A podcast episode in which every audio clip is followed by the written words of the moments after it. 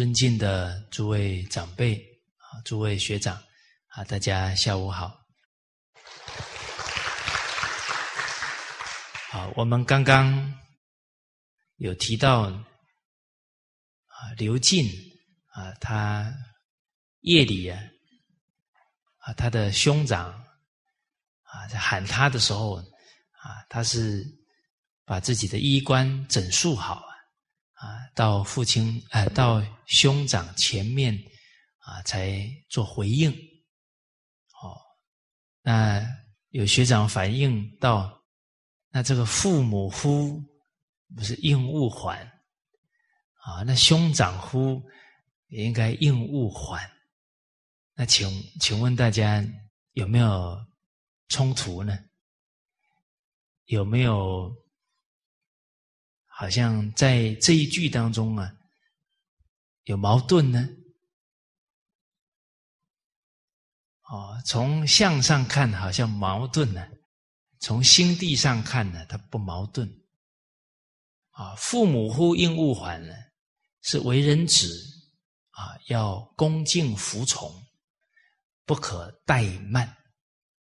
父母叫了还爱理不理的，这最主要是心地怠慢哦。那这个刘进呢，他是内心恭敬，他觉得讲话的时候衣冠不整呢，这是对他兄长的不恭敬啊，所以他要整肃好，他也是赶紧到兄长的面前，他也不是拖拖拉拉的，哦，所以目贤当慕其心，每个圣贤者的行持，你要体悟到他的心地。你就能学到他的精神，哦，好。那刚刚跟大家谈到啊，我们处事能跟人家很和睦啊，处处人替人着想，这个仁慈的态度，它的根在孝悌。啊，我们举的。啊对人恭敬啊，包含内心里啊，绝不见父母过，不见兄弟姐妹之过。哦，所以这些谗言是非啊，影响不了他们。哦，而其实我们人与人相处啊。啊，假如会听信谗言，很可能呢，我们跟父母、兄弟姐妹之间的关系，也有可能会因为别人的言语啊，而产生不和谐。哦，这个根还是会动摇。哦，所以孔子在《论语》当中就有讲到，任何人不能离间闵子骞的家庭。因为米子谦的后母对他这么不好，他完全没有记恨后母，甚至父后母长期虐待他，他都不放在心上，啊，用芦花给他做衣服，让他冬天都冻坏了，啊，他反而不积怨，啊，所以怨欲望，啊，而这些圣贤的是。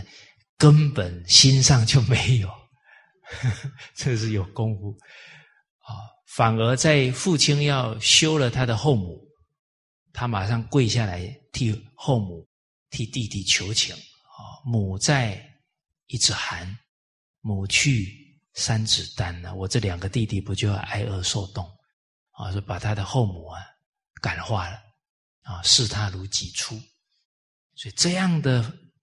家人的情感信任，任何人都不可以破坏。好，好，那师长，处事啊很有修养啊。听他老人家讲啊，比方某个人告诉他，哎，某某人啊讲你什么坏话啊，他一跟师长讲，师长马上给他止住啊，你不要讲了啊。我只记得那个人对我的好，啊，那那个不好，我听都不想听啊。他以前对我哪一些帮助，哪些恩德，哦，所以心里啊只记一切人的好，不记一切人的不好，这个叫会过日子，叫自爱。把别人的不好记在心上，就开始折磨自己了，啊，对自己是折磨，啊，跟别人的关系又开始恶化，这何苦来哉呢？啊，所以真会过日子的人，懂得放下什么，懂得提起什么。啊，《弟子规》里面这个京剧也是教我们怎么提起，怎么放下。恩欲报，要念恩的人生。好，那很充实，很愉快。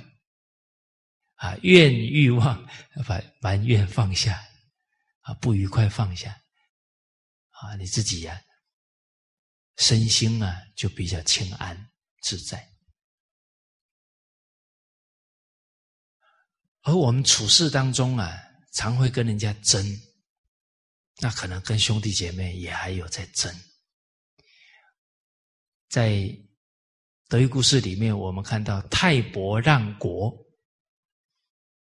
哦，他们兄弟连国都可以让了，还还有什么好争？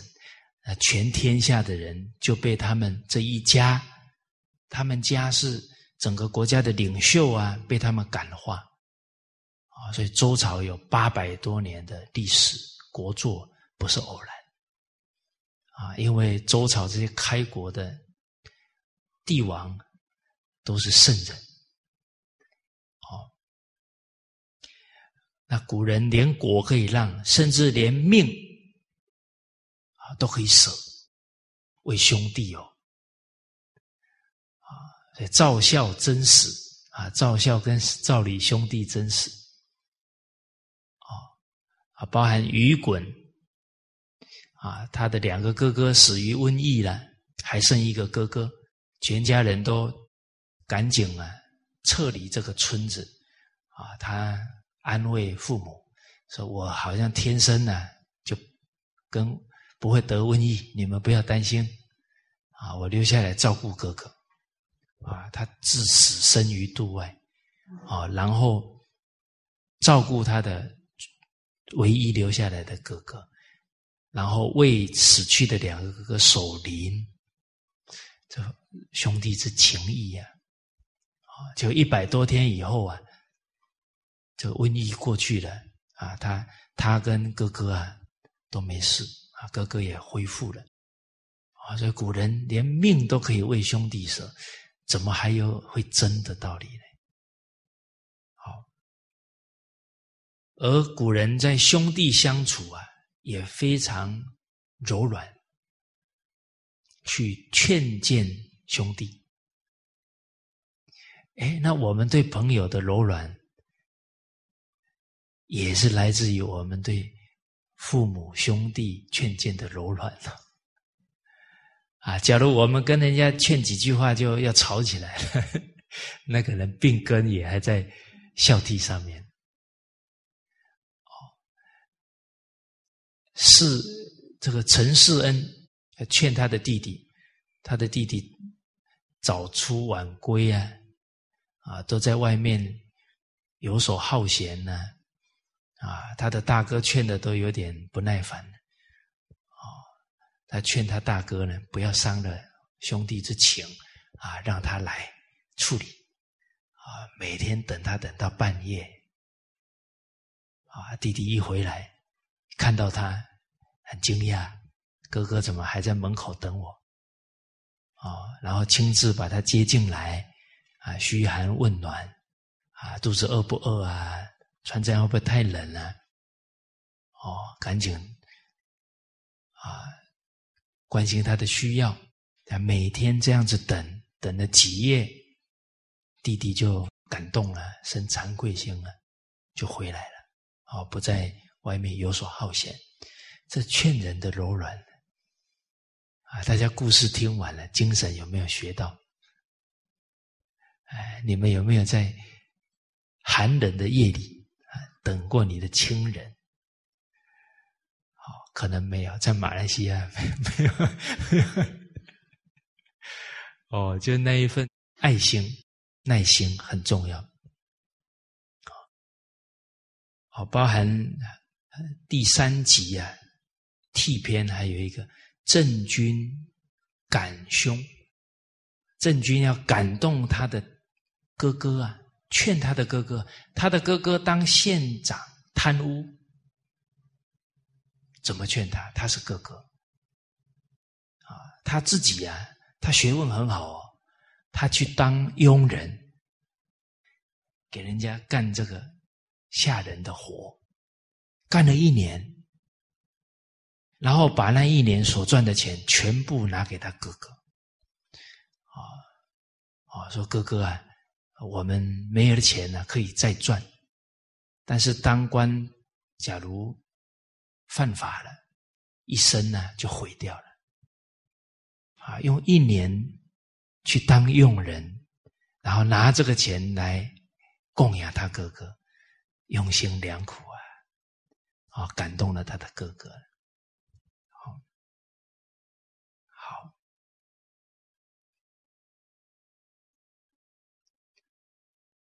啊，这斯里兰卡他们这个下一代啊，确实对对这个孝悌啊。很注重，因为呢，佛陀的教诲啊，普世的教育里面就是伦理道德因果。那伦理里面当然所重视孝道，啊，所以他们跟父母都要行跪拜礼的，啊，然后年龄最小的人最早起床，啊，因为他出门的时候，全家人都要问安，问完他才出去，他辈分最小。啊，我们现在假如不学孝弟啊，最年轻的人，年龄最小的人最凶，哎，所有的人都要看他脸色，这个就颠倒了。好，在西藏啊，也很注重孝道，啊，所以有一个十十八岁左右的一个少女去了西藏啊。每天跟她母亲顶嘴，结果呢，他看到旁边那些西藏的小孩啊，自己有点不好意思，可是呢，嘴又硬，还对那个小孩讲：“我对我妈，他讲的不对，我都一言九鼎。”他还在给给自己找理由啊，说妈讲的不对。结果那小孩啊。眼睛瞪得很大，对这个大姐姐讲：“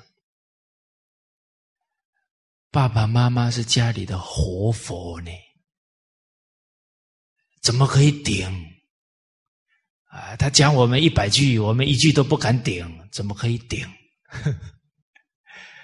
哦，那请问大家是在都市里的人有教养，还是在西藏可能三餐吃不饱的人有教养？啊，就看他有没有接触到伦理道德的教育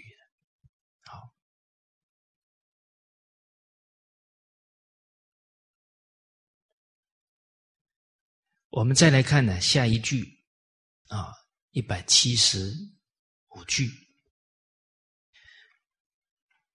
啊，这些经句啊，都让我们感觉到圣人他是通达人性。我们现在不听圣人的话，都被习性给误导。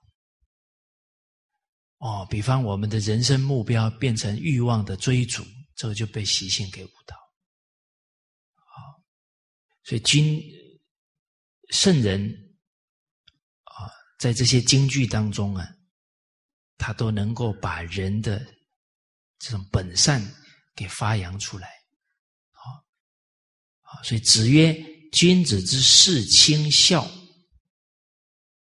故忠可移于君；事兄悌，故顺可移于长；居家礼，故自可移于官。啊，是以行成于内，而名利于后世矣。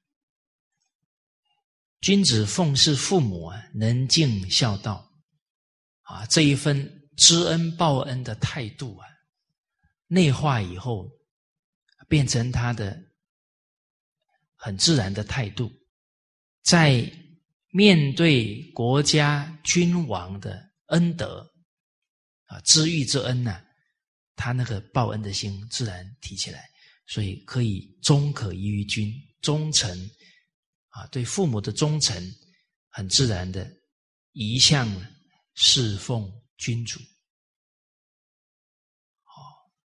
所以，其实我们华人的社会啊，他不止家里是伦理，他整个大社会都是伦理啊。从家里面延伸到学校，教他的老师叫师父、父亲啊，他的同学叫师兄弟、兄弟呀，都是孝悌的精神呢。他到社会上，不管他。从事哪一个行业啊？他剪头发也有师傅啊，他修车也有师傅啊，哦啊，跟着他一起学的是师兄弟呀，哦，包含在政治界。啊，以前称君王叫君父，还是一孝作忠。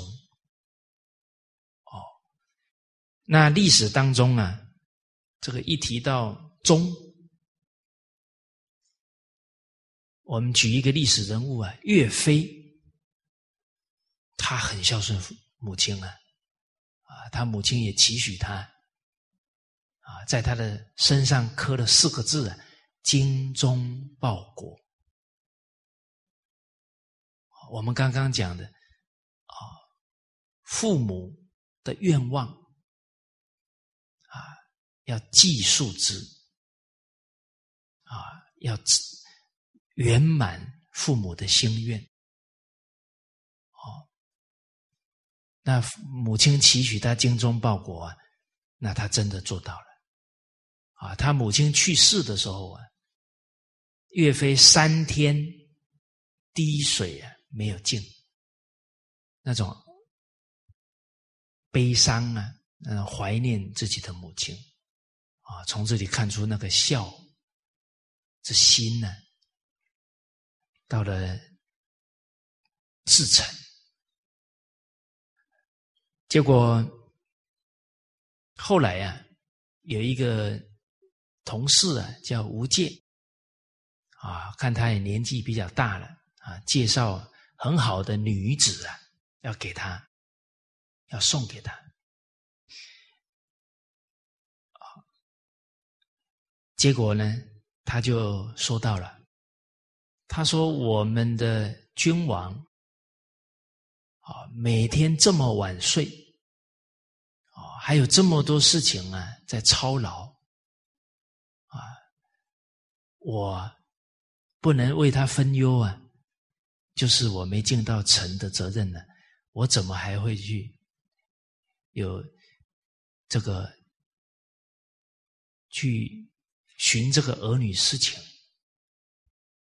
哦，哎，有一句俗话讲：“国家危难之际，啊，岂可念儿女私情？”啊，所以从这里可以体现，岳飞是把国家摆在第一位啊，在思考。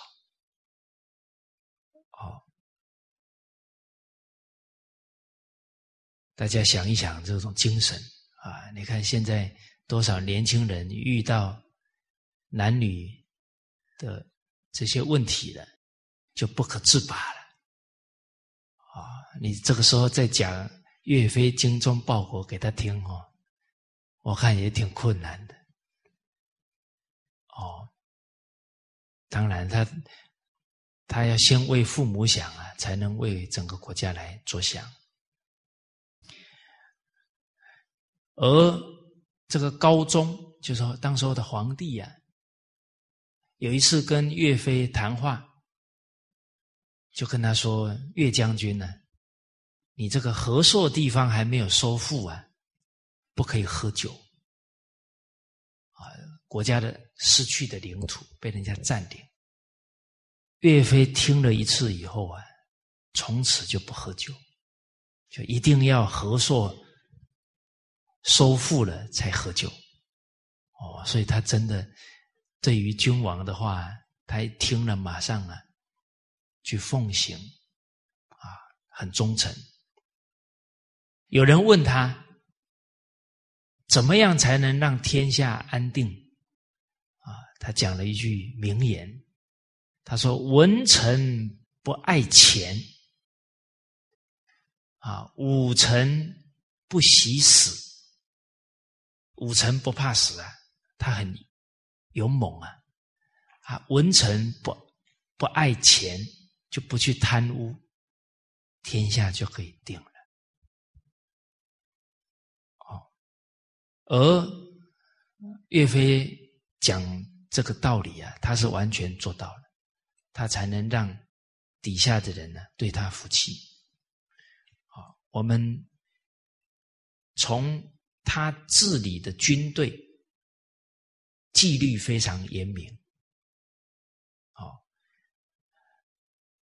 他的军队啊做到什么呢？冻死不拆屋，宁可自己冻死，决定不抢老百姓的屋子。啊，饿死不掳掠，哪怕饿死了都不会拿老百姓的东西，抢老百姓的东西。我的军纪严明了。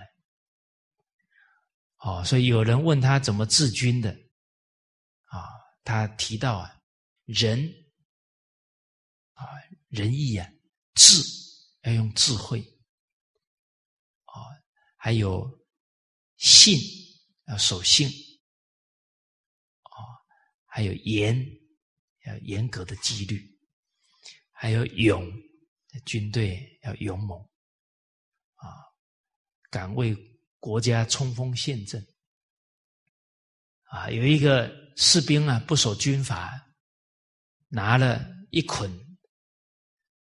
这个草啊，就违反军纪啊，啊，被严重处罚啊，这立威于军中啊，军令如山呢，啊，不然军队几十万人那不好带的咯。好，而我们看。这越王的仁义呀，啊，在他带领他的军队的时候表现出来，啊，体恤人情啊，备至，啊，比方他下属有病了，他亲自帮他调药。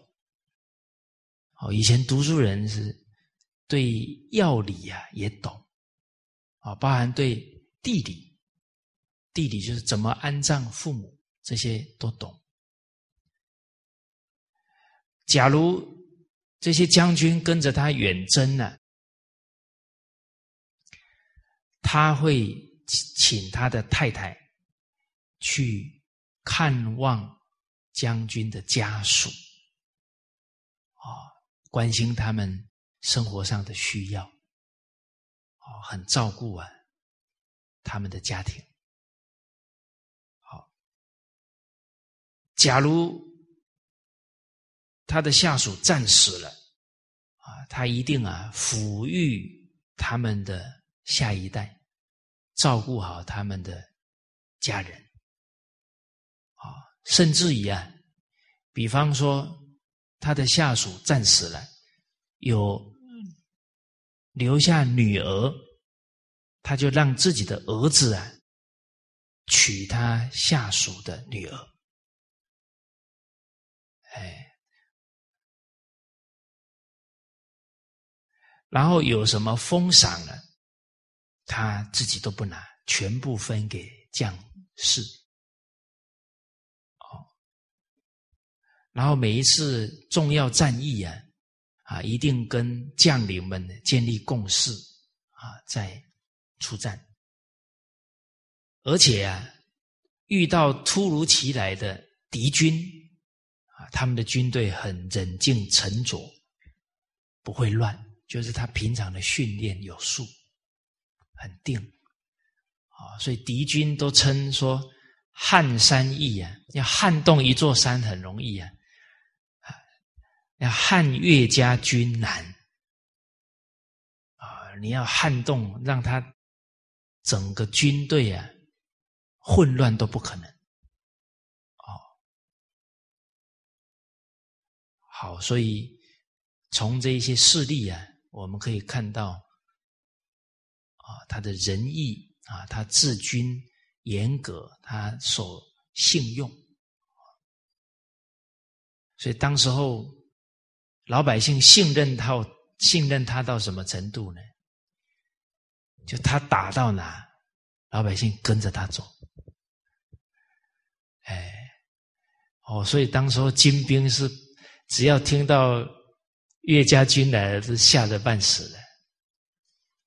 哦，而后来被秦桧一党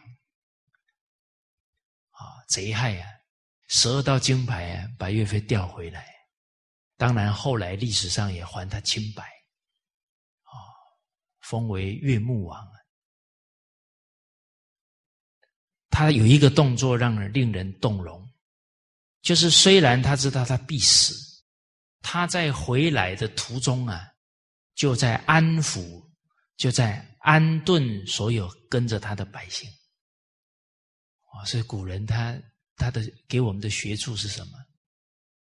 就是重在自己生死关头啊，他念念还是仁义存心，他没有丝毫啊恐惧，但是他该做什么？他还是要尽力做到底。好，我们翻到一百二十九页，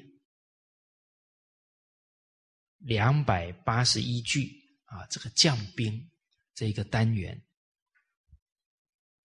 士卒如婴儿，故可与之复生息。啊，这个字念息。就是对待士兵啊，就像对待自己的婴儿那样悉心的照顾的话呢，那士兵就能与这个将帅共赴险境，啊啊，冲锋陷阵，士卒如爱子，故可与之俱死。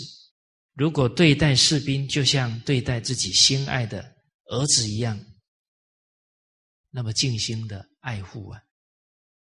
那士兵就能与将帅生死与共，所以这个将兵之间呢，也是感应啊。这些礼啊，啊，在《群书三六零》里面谈的很多啊，像《反身》里面啊，孟子讲的“君之视臣如手足，则臣视君如父心”一样的道理。好好。所以，从岳飞他的一生，很彰显的呢，就是一孝作忠啊。君子之事亲孝，故忠可依于君；事兄悌，故顺可以于长。他对待兄长这么敬顺，他到朝廷、到单位去。啊，对待这些长者啊，就像自己兄长一样恭敬。啊，我们刚刚讲到司马光，啊，他对他的哥哥这么样爱敬呵护，啊，他到朝廷去遇到这些长辈，他自自然然也是这个态度嘛。哦，啊，绝对不会跟人家对立，搞党争。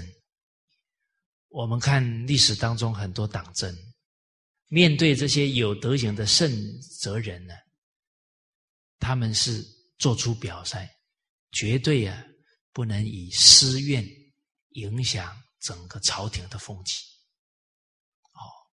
好，这个是以和为贵啊，他们在家庭就是这么做啊，在团体里啊也是这样体现出来。居家里，故自可依于官。啊，在家居生活，把自己的家庭治理的得当，再将这些能力啊内化了，自然可以将这些能力啊转移到处理政务，去管理人民。而且以前的家都是几百口人呢，哦，那管理起来不只是事务上的问题啊，还有这些人事上的问题啊，那要调节呀，哦，那要这个化解很多的啊这些摩擦冲突啊，就是都要有人情的练达才行了，哦。我们看现在三口人、四口人都每天吵架了。你说以前那几百人住在一起，人家是怎么治理的？哦，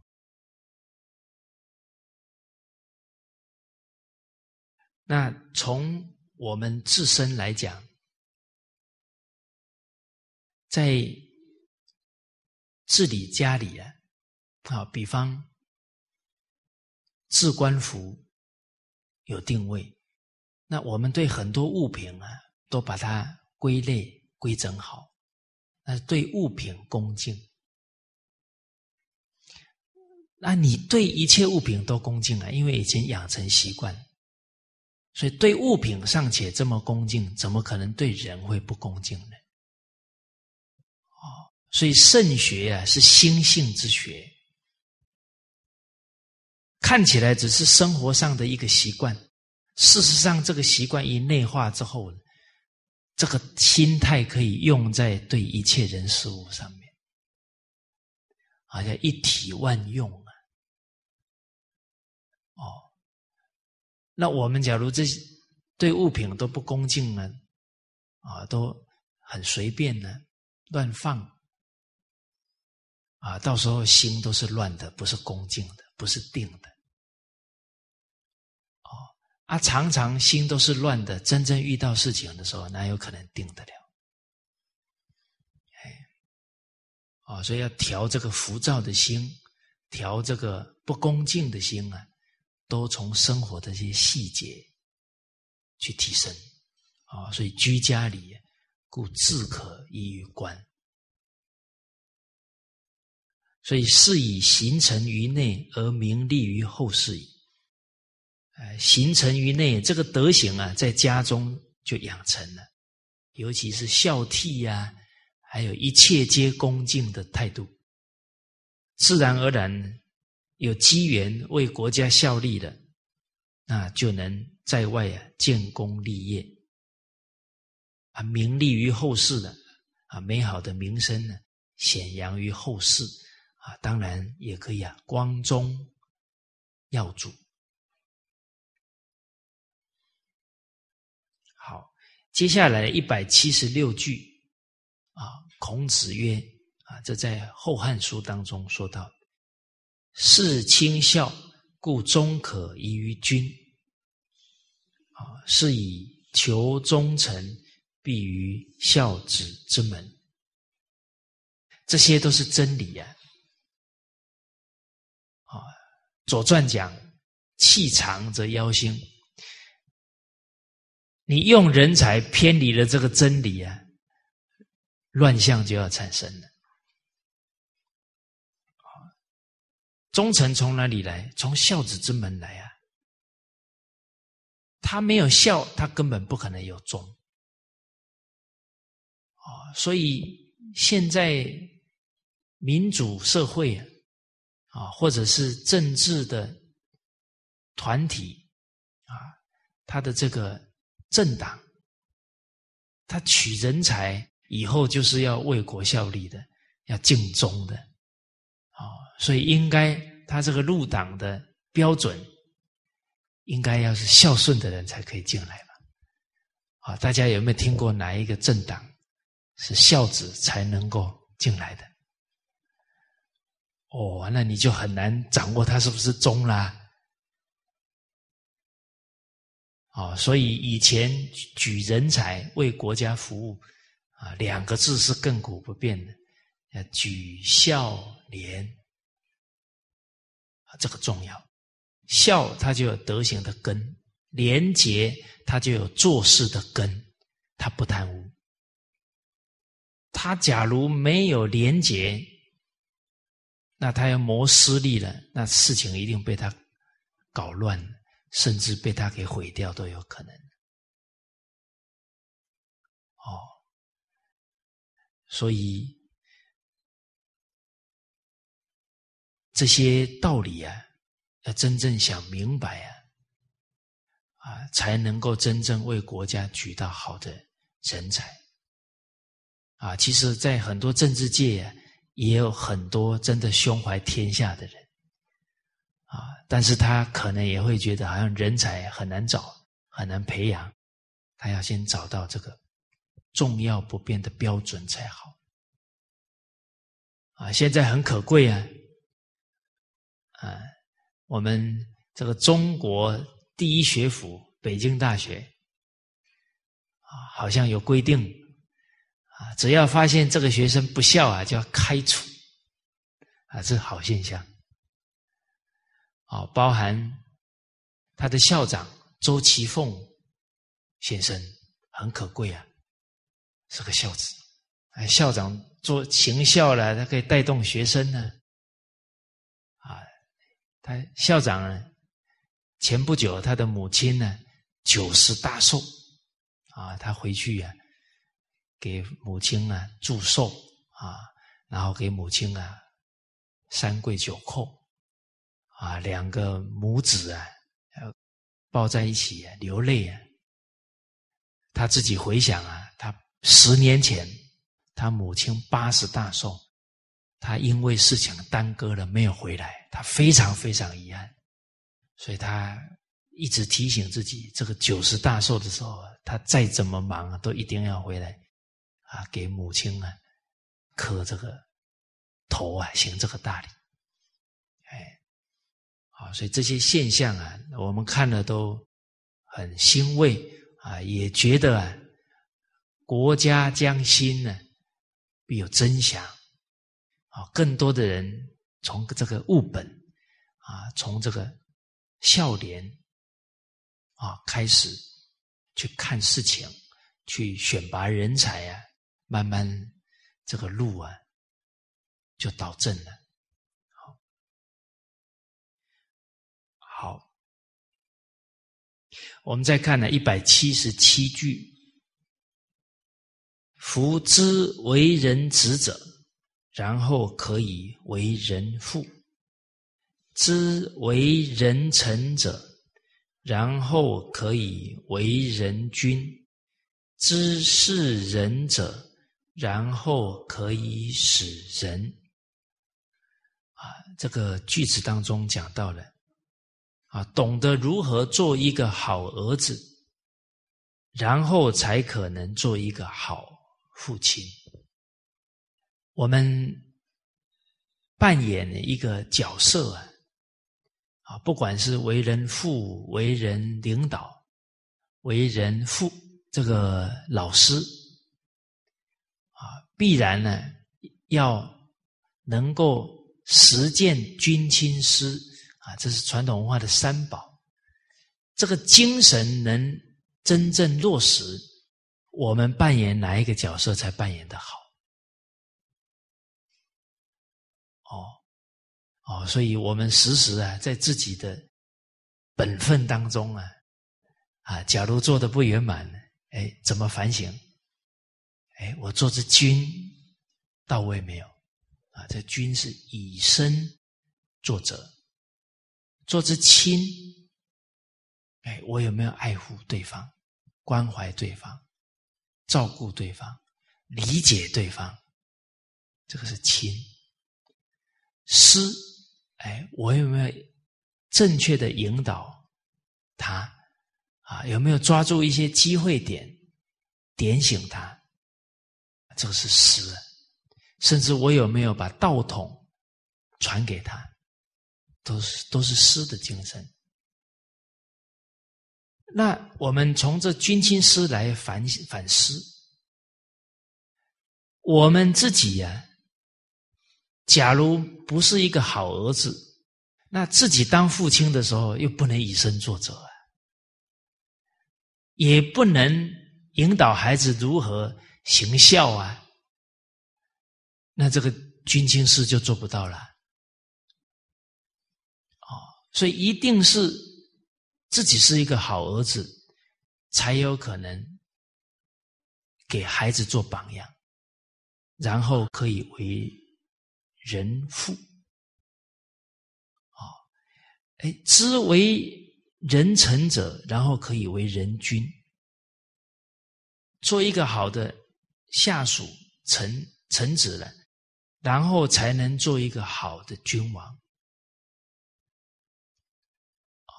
因为我们现在做领导了，我们当臣子都当的不好，怎么以身作则？啊，我们自己。真正去当过臣子，才能够知道啊，为人臣他的不容易在哪里。这样子我们自己当领导才能体恤呀。好，假如有一个人他学历很高，他也没当过下属啊，一下子到一个单位去，好一看哇，他的学历这么高，来给他当主管。他又是 MBA 毕业的，是吧？你看他会不会设身处地到一个下属的心境？所以真正懂得这些道理，他栽培人才是不一样的。啊，所以很多领导者他有传统文化修养的，他所带领的公司。他要培养一个人，那个人一定从哪里培养？从基层培养，他才能去体恤底下的情况。啊，他那个讲出来的言语都是体恤他人，他所带领的团体人凝聚力很强。啊，还是他只是学了一大堆管理，也不能体恤人心，讲出来的话都是要求，都会比较苛刻。哦那人心一离散呢，可能他当主管，流动率就会很高了。哦，所以有一些父母啊，很怕他的孩子哦，学历太高，一直读，一直读，一直读，哦，赶紧好了，大学毕业就好，先出去历练一下。不然，研究所博士一直读上去都是理论，都没有在人人群当中去历练、去成长。到头来，他真的学历很高哦，都是拿着一大堆理论在要求人啊！而且读得越高哦，越容易傲慢。哎，啊，这个是很难。突破的，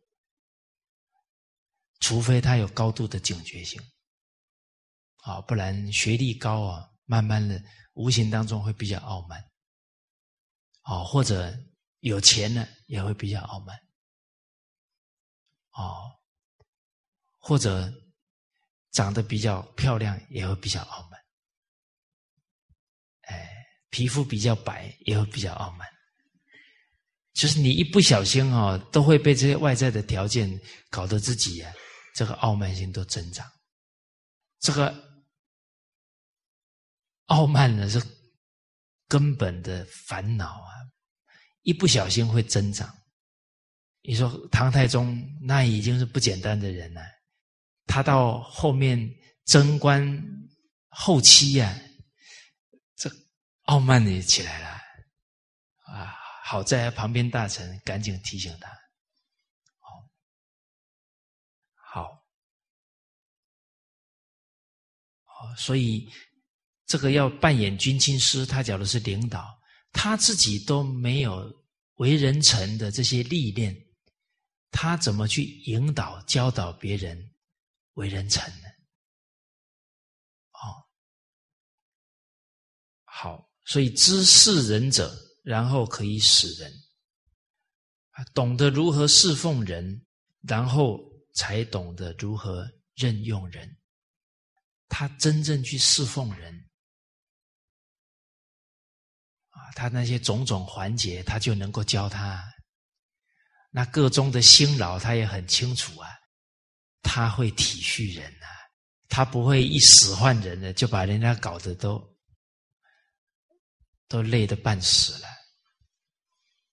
哦，哎，我们之前好像跟大家有分享过一个句子嘛。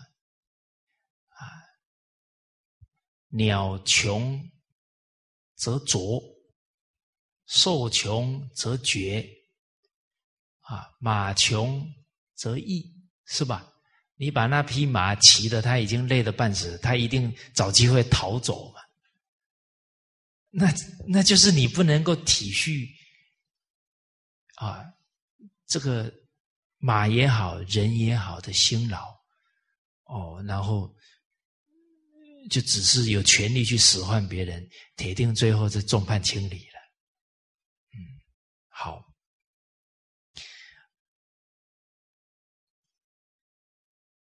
哦，那这句话在延伸哦，就就很多了。举一反三，知为人媳妇者，然后可以为人婆婆。哦。知为人学生者，然后可以为人老师。哦，这个这个这句话，我自己听了是冷汗直流啊！你从在教育界，我们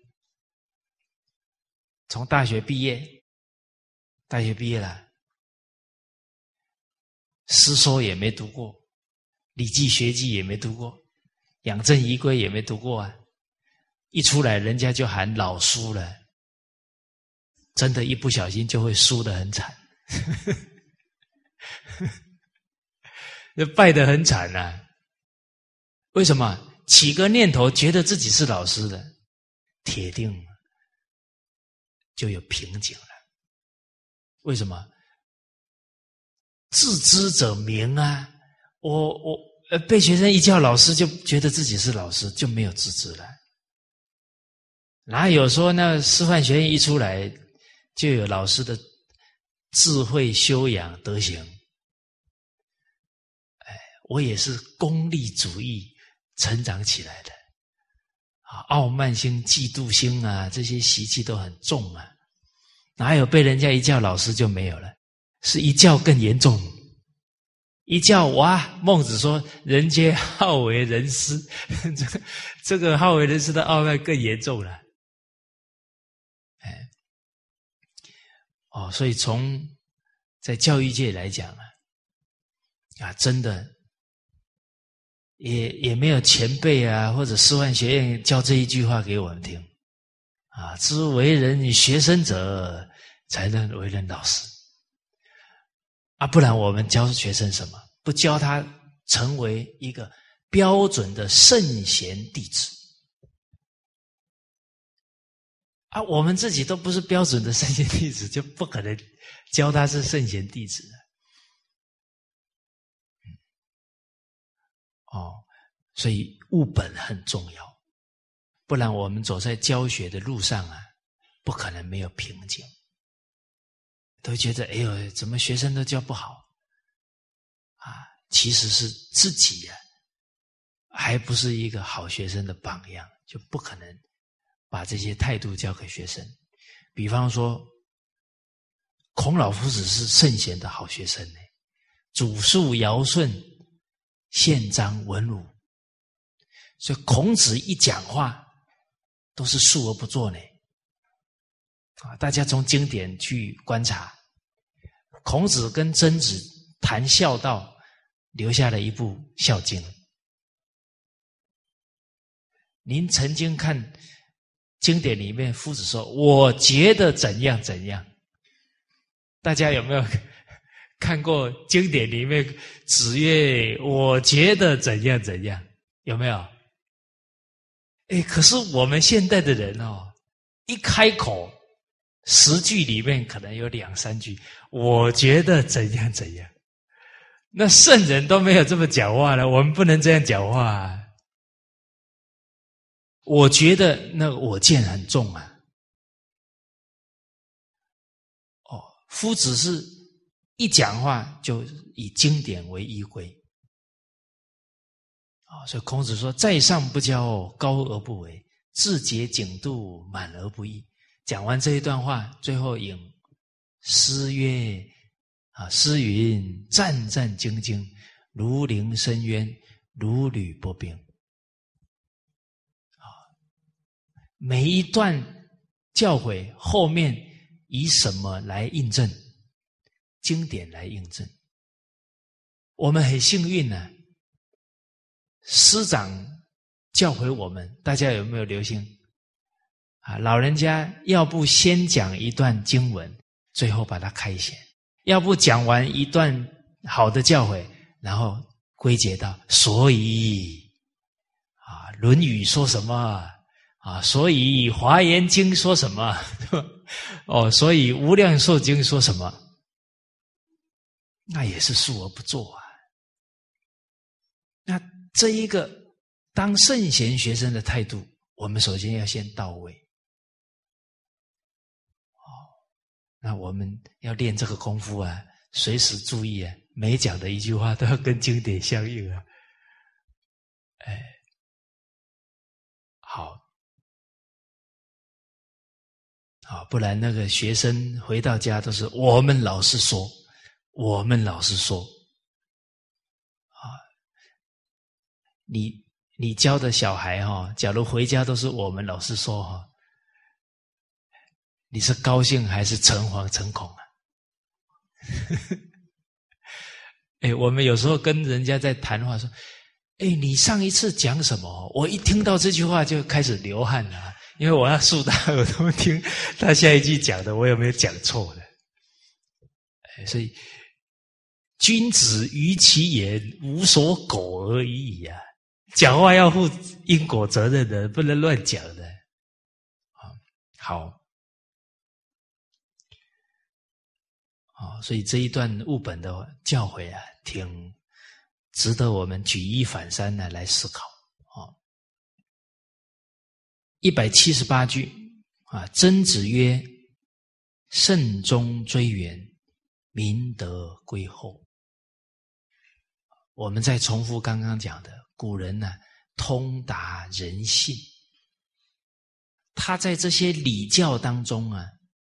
让人升起非常美好的德行、为人的态度啊！比方我们谈婚礼，所以治理作业太重要了。那个婚礼从头至尾每一个安排，都是提起人的道义、责任、啊情义。你夫妻喝交杯酒，从此。不分彼此，同甘共苦。完了，教育太好了，包含丧礼、祭礼。丧礼是慎终啊，哦，我们对父母这一生的孝道画上一个句点。啊，依礼呀，恭恭敬敬、庄严肃穆办父母的丧事，而在这个丧礼当中，把老人。的德行，老人对这整个家族的贡献要宣扬，要让所有的子孙都记住，啊，慎终，啊，而且在丧礼当中，所有的这子孙呢、亲人呢，一起来，啊，送老人最后一程。而且那些丧服啊，都是依照亲书来穿的。哦，那最轻的直系血亲穿的啊，这这些啊，支吹啊，展吹这些丧服，啊，而且我自己啊，参与丧礼啊，我印象最深的是，首先是我祖。曾祖母往生，啊，我是算是曾孙呢，那个时候都感觉，呃，我因为我是长曾孙呢，啊，所以那个丧礼当中啊，我们这种辈分呢，好像都有很有责任，啊，像我爷爷拿什么东西，我爸爸拿什么东西，呃，一个是长子，一个是长孙呢，我那时候还小，没拿东西。可是我看到我爷爷父亲，那个都是在教育我啊，啊，我没拿东西呢，但是我坐轿子，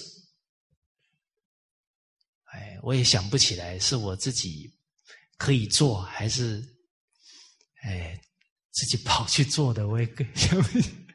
我印象当中，我看着那些景象，然后我是坐在轿子上面。的。哎，哦，它，包含追远啊，就每一年呢，追思祖先，追思父母，啊，所以祖宗虽远，祭祀不可不成。啊，我认识一个魏丞相的后代，他们每一年祭祖啊，都要恭念建太宗十四书。啊，我认识的那一位。朋友啊，他是辈分应该是嫡传的，所以读诵都是他亲自带读。哦，那是一千多年前的祖先呢，哎，还效法他，学习他。哎，啊，他也很优秀，他是一个中学的副校长。呃，积善之家必有余庆，而且相貌堂堂。哦，一看都是饱读诗书的读书人，哦，所以弘扬传统文化，靠的一批很大的力量啊，就是这些圣贤之后，还有家道传承的，啊，像像我自己这个都是半路，啊，这是杂牌军呢，人家那些都有正规军，呃，正规训练的。哎，好。而这个对于人性的影响，慎终追远啊，就是不断的懂得知恩报恩，对父母、对祖先，那当然人性就厚道了。而我们在延伸开来。一个人处事，他能追远，那他富贵的时候啊，他都不忘记当初他失落的时候，曾经给他鼓励、给他支持的那些朋友。他决定一发达了去报他们的恩，追远啊，有这样心境的人，不止念祖先的恩，念一切人的恩德。他不会忘记，这人心很厚道啊。那韩这个韩信当了大将军，当初那个妇人送他一碗饭，他都念念不忘啊。所以能慎终追远的人呢，受人点滴之恩都怎么样？涌泉相报。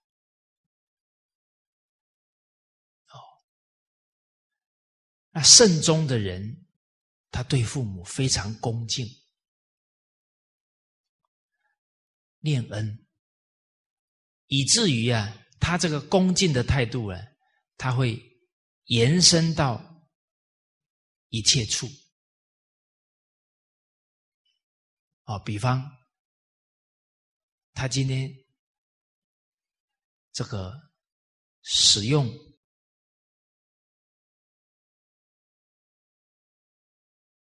公共的用具，他要慎重啊，因为后面有人还要再用啊。哦，他就不会随便了，他很恭敬啊。那我们假如没有这种慎重的态度，啊，我们一使用过了，东西都没有放回原处，那接下来的人他就很麻烦了，他找不到了。也包含我们上厕所也要慎重啊！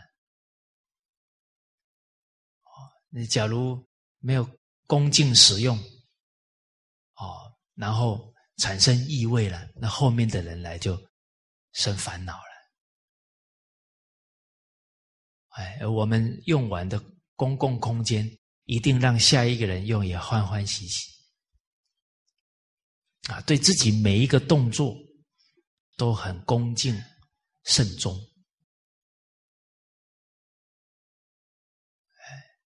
所以一体万用哦，人这种恭敬的态度、谨慎的态度，他会用在一切处。哦，你包含今天慎终一个缘分啊，缘聚缘散，天下无不散之宴席。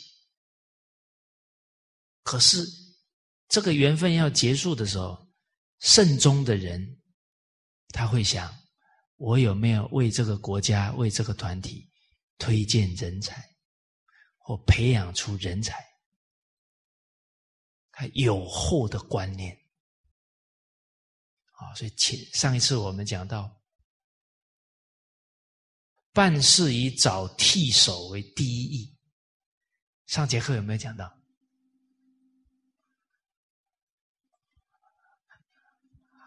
好应该是没讲到，啊，好，因为最近我赶了几个场，有有时候会忘记在哪里是讲哪一段，但是虽然没讲这一句，还是有讲到这个同样的道理啊，就是我们上一次背的这一句啊。啊，居国有道矣，而事为本啊！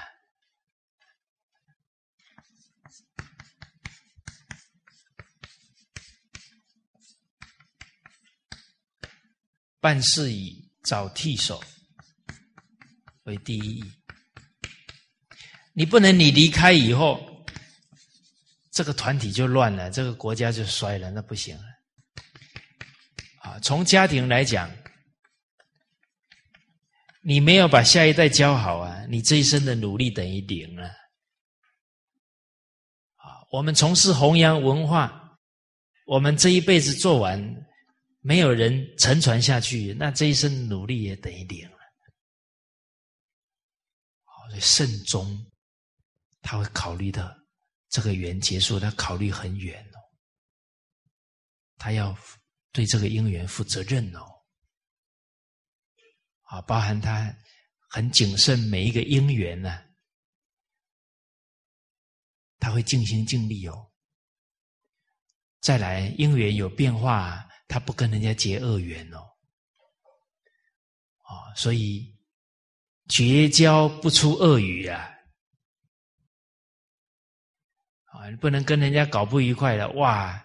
我图个痛快，今天非臭骂他一顿不可。哦，骂完，逞一时之快啊！这一个缘分没有善终啊，结了恶缘呢，终又会变成什么？开始呢？会不会五年以后又遇上他了？哇！这件事归他管完了，没戏唱了，那不是？是五年前都没有慎终嘛，啊，所以我们老祖先都讲终始，不讲始终啊，有道理啊。物有本末，事有终始，其实就是一直在循环呢。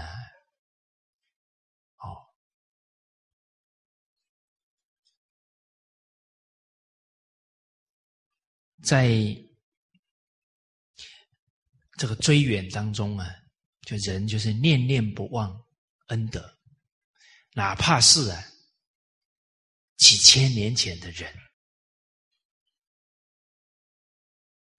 我们这个中华民族啊，特别重视啊圣呃知恩报恩啊，第一座佛寺啊叫白马寺，为什么？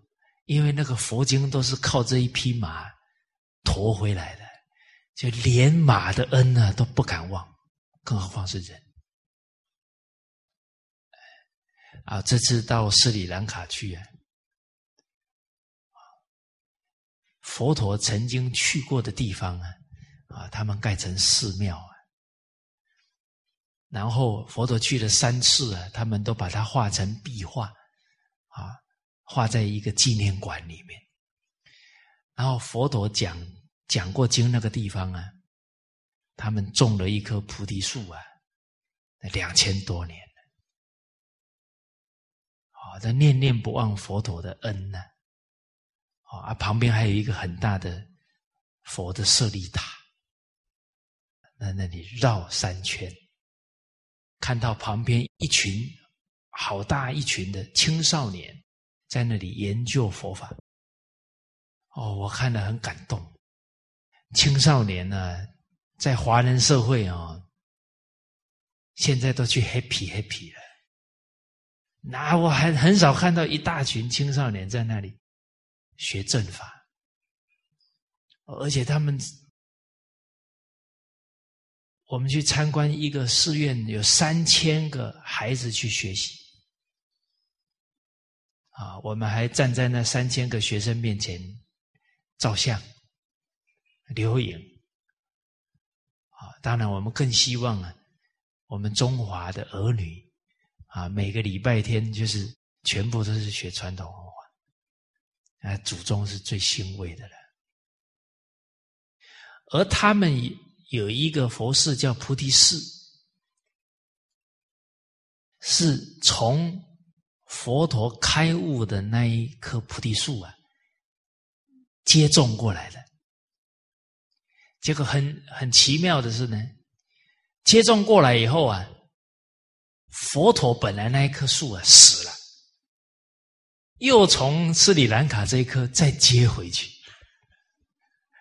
啊啊！他们这一棵已经两千多年，还长得很好。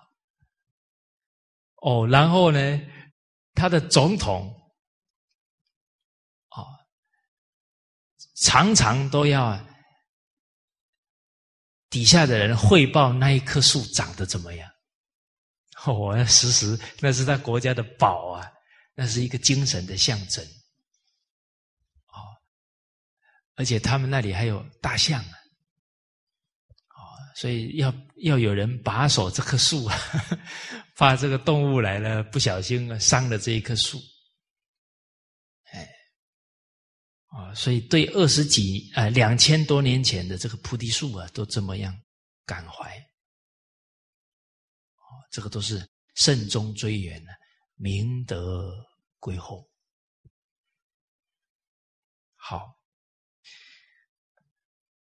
那我们看现在的丧礼啊，就没有很慎慎重的啊，依照这些古礼啊来办。哦，甚至于啊。在丧礼的时候啊，葬而求福，就是在葬礼的时候啊，哦，还说要让这个死去的父母啊，嘴里含个什么东西呀，然后就可以为子女求到福报啊。这个都是社会风气在衰败啊，所以在格言联璧里啊，有一段话说到。婚而论财，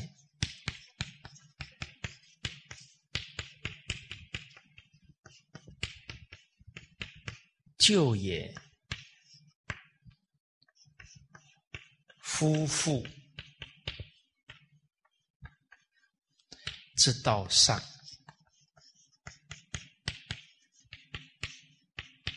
葬而求福。这个葬礼的时候，不是追思父母之恩德啊，反而是要啊求啊做了哪些事情，然后来求得自己的福报啊。父子之恩绝，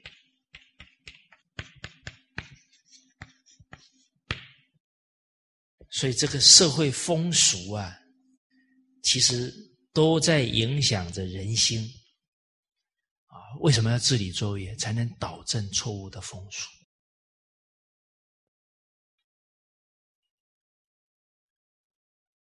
好，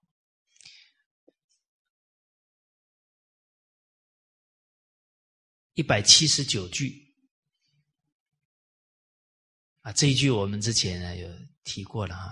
水泉深，则鱼鳖归之；树木盛，则飞鸟归之；树草茂，则禽兽归之；人主贤，则豪杰归之。故圣王不务归之者，而务其所归。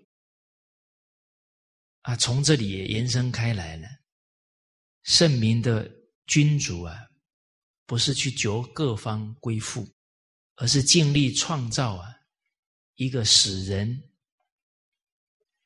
愿意来这里效忠，愿意来这里得到幸福，愿意来这里得到灵性的提升。你有这样的环境。你的团体啊，就像磁铁一样啊，有有有很强的吸引力了。而确实也是这样哦。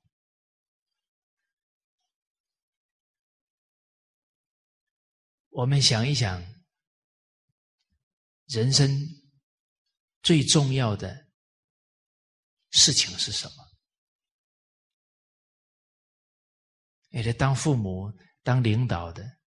当老师的这个问题要想清楚，为什么我们是引领他人啊，引引领下属，引领下一代的幸福哦？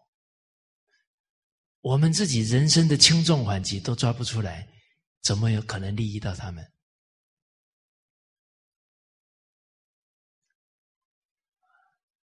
好。人生最重要的到底是什么事啊？其实啊，我们把人生呢，先看到最后一个终点，可能就会有所悟了。啊，请问大家，人最后一刻走到最后一个终点是什么结果？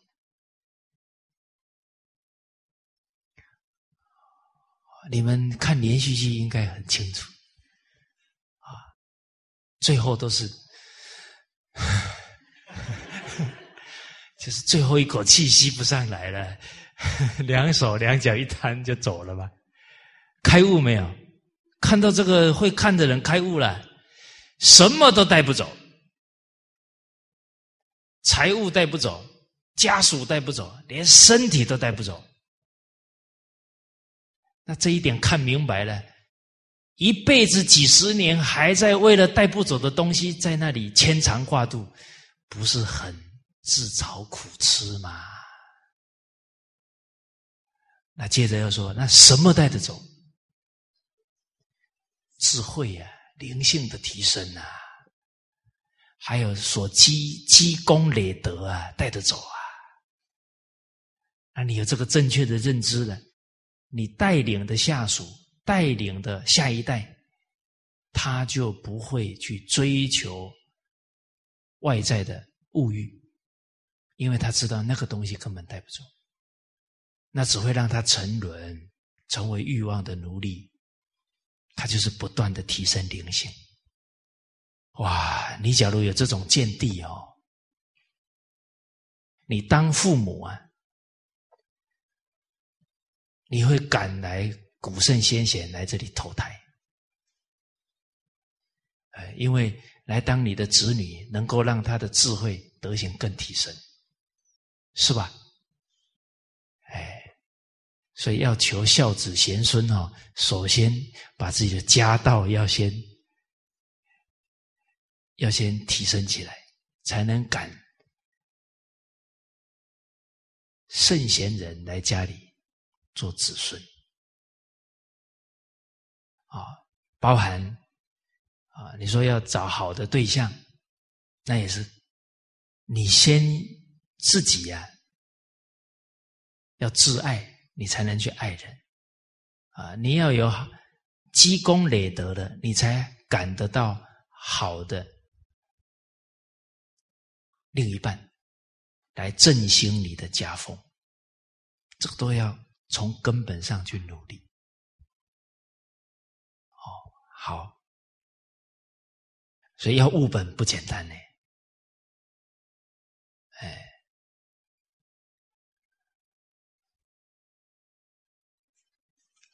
哎，我们再看呢，下一句啊，一百八十句。夫为政者，莫善于亲其利也。晏子有讲到，廉者政之本也。清廉呢，是政治的大根大本。啊，你只要不廉洁了。官员贪污，这把国家的根基都给动摇了，国库都给掏空了，这国家非常非常危险。所以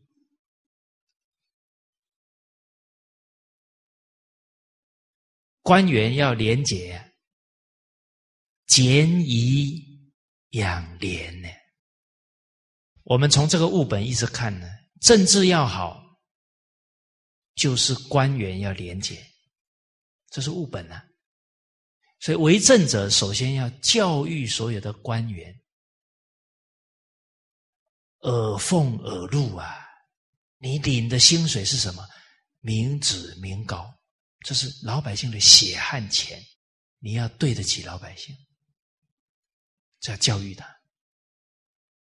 但教育不能，他长大了才教育啊！你再往根本去看，老祖宗留一句话告诉我们：“俭以养廉。”那要从小就教节俭呢，他才不是很多欲望的人。人假如多欲了，他就要享受啊！一享受，他就要钱呢，他就动歪脑筋贪污嘛。哦，为官的就变贪污了啊！不是当官的人又很多欲望呢，他多欲、多求、妄用啊，很多欲望不能满足啊。哦，那就铤而走险了。最后就败身啊，败家丧身了。好，所以司马光先生说：“俭者德之共也。”所有有德行的人都有这个共同的好修养，就是节俭。持者恶之大也。人他走向歪路了，最后造恶了。都有一个共同的恶习性，就是奢侈啊，此恶之大也，俭德之共也啊，这个我们一起学习过吧？训俭思康啊，司马光写给他的孩子的，好，好，所以为政最重要的。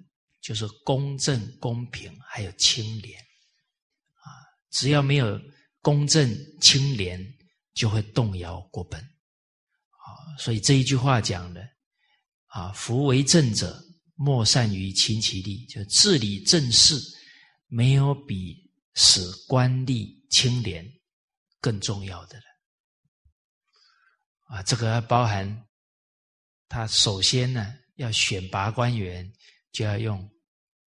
孝廉两个字来选拔，那我们看到现在也是有，不管是政府还是团体，这贪污的现象是有的，啊，那是这结果，原因是没有教，所以不能怪，要先宽恕，接着呢，上位者有责任教他们。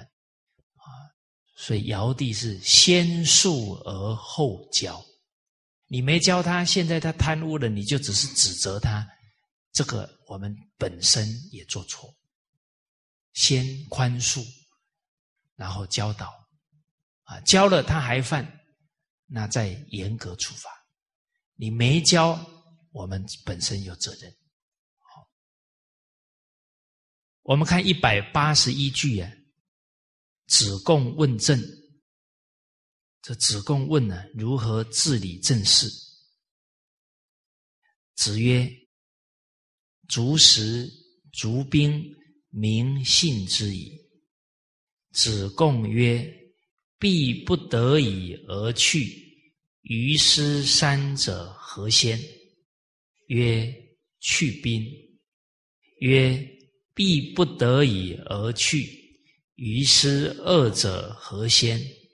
曰：去时，自古皆有始，民无信不立。我们看到这些京剧啊，也很感谢子贡啊，感谢夫子身边这些学生啊，他们特别善问、善请教啊，把这些很重要的道理都给我们问出来了。啊，问到治理政事啊。孔子强调呢，啊，要备足粮食，不然突然有紧急情况出现呢，老百姓可能就很多就要饿死了，啊，所以要足食，充实军备，防范未然，啊，要要有强很强的军备，啊，才能让邻国啊不要动。歪脑筋，啊，呃，充足军备，足兵，民信之矣，就取信于民。结果子贡接着讲了：如果迫不得已啊，在这三个为政的重点当中要去掉一项，孔子说：那军备先去掉，不能让老百姓没没得活，没得吃了。啊，子贡又说呢，在这剩余的两项，又不得已要再去掉哪一项呢？孔子说，去掉粮食。自古啊，皆有死，免不了死亡。民无信不立。假如人民不信任政府，这个国家的威信就建立不起来，甚至这个国家都有可能。很快的就会亡国，因为没有信任的基础啊，家国都是非常脆弱的。比方说，一个家庭夫妻没有信任基础，很可能明天这个家就毁掉了，有没有可能？有啊，啊，甚至团体没有信任基础，看今天还在运作，可能明天就瓦解掉了。啊，所以这个看不到的信任、看不到的凝聚力啊，很可能就是成败的关键点。好，而哦，所以这一段话呢，也是意味着呢，人民只要信任政府，虽然没有主使啊，仍可与国家共患难。好，若除去。人民的信任，纵然没有外患，可能就要内乱了，国家就不能安立了。好，所以贞观十七年的时候，太宗皇帝啊就讲到啊去实存信啊这样的教诲啊啊在经典当中。都有出现，而孔子也说“民无信不立”啊。那这个也是太宗皇帝在反思啊，啊，他在老百姓当中的威信了。他就举到啊，项羽啊，当时候入咸阳城啊，把秦秦朝给推翻，但是呢，他不仁慈，然后啊，又不守信。啊，所以后来失败了，他没有力行人性啊，结果房玄龄这一位大臣呢，就对应太宗皇帝的话说到了仁义礼智信呢，这个五常，真正领导者去力行了，对国家非常有益处啊。那尚书里面就讲纣王啊，非常轻慢。五常不愿意去做，所以他就被周武王给推翻啊！纣王啊，这个轻慢五常被武王给推翻，他也没有威信于人民了。所以武王去伐纣的时候啊，事实上呢，虽然武王的军队很少，但是。两军交战的时候啊，很多纣王的军队都倒戈了。倒戈的意思就是那一支刀哈，那一支那支兵器突然 转方向，叫倒戈。他失信于老百姓了嘛。哦，所以其实武王来了，好多士兵说：“终于有人来救我们。”好，所以你看，没有信啊，一夕之间这个国家就要亡了。啊，接着太宗也说啊，项羽没有信用啊，啊，所以最后天下还是让呃汉高祖拿去了。我们看最后一句啊，一百八十二句呢，我有三宝，持而保之，一曰持。二为简，三曰不敢为天下先。其实这几个句子啊，我们再从前面体会到的，再来看这三宝，每宝都是根本。一曰慈，仁慈啊。孟子讲：“三代之得天下，以仁慈啊。”三代之失天下以不仁慈啊！所以你仁慈，你有人道，天下才能够归心啊，这个国家才能上下一心来治理啊。哦，而斯这个斯里兰卡的总统啊，老百姓非常推崇他。啊很敬佩他，然后啊，说要做那个胸卡，要以国王的照片来做胸卡，可见呢，老百姓非常感恩他，把他们国家治理的安定，啊，他们这个国家选总统很有意思，是第一个要结了婚的人。还是本国人。第二呢，娶的太太也要是本国人。哦，他爱这个国啊。第三，要长胡子的才行。哎，这个在我们中国有一句老话叫“嘴上无毛啊，办事不牢啊”，异曲同工。这个就是要老成持重啊，要人生历练才行啊。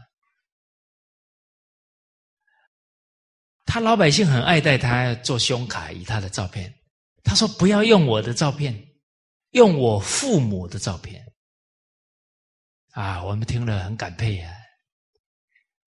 啊，你们感念我，不是我的功劳，我父母教育我的。哦，那老百姓挂着他父母的像啊，那这个孝道就传下去了，念念不忘父母啊。哦，再来减节俭太重要了，减它才能廉洁呀，不然这个政治就没有基础了。而且减是什么？俭有三德啊，第一个是养廉，第二呢，广德。为什么能广德？节俭的人呢，他把省下来的东西去救疾苦之人，他的仁德之心可以扩宽。所以经典当中说：“俭敬人呢，节俭的人接近仁德。”哦，你看仁德养廉不都是根本？再来呢，节俭的人呢，懂得深谋远虑。我现在比较宽裕啊，我要多储蓄呀，才能应对危机。节俭的人还懂得啊，为长远打算，叫福厚。所以养廉、广德、福厚，都是从节俭培养出来。第三呢，不敢为天下先，就是不居功，谦退。我们前面有一个章节，君就是讲谦虚，有没有？哦。大家好像无辜的看着我。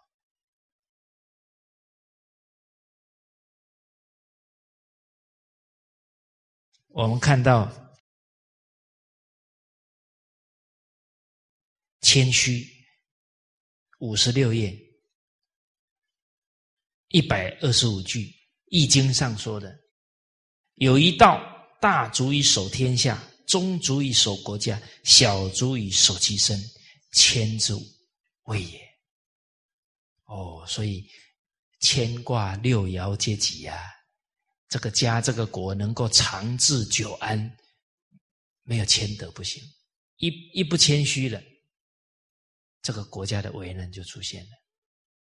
哦，好，那我们这个物本呢，就跟大家交流到这里，啊，我们下一节课啊，下一个为政的重点之人，好，那谢谢大家。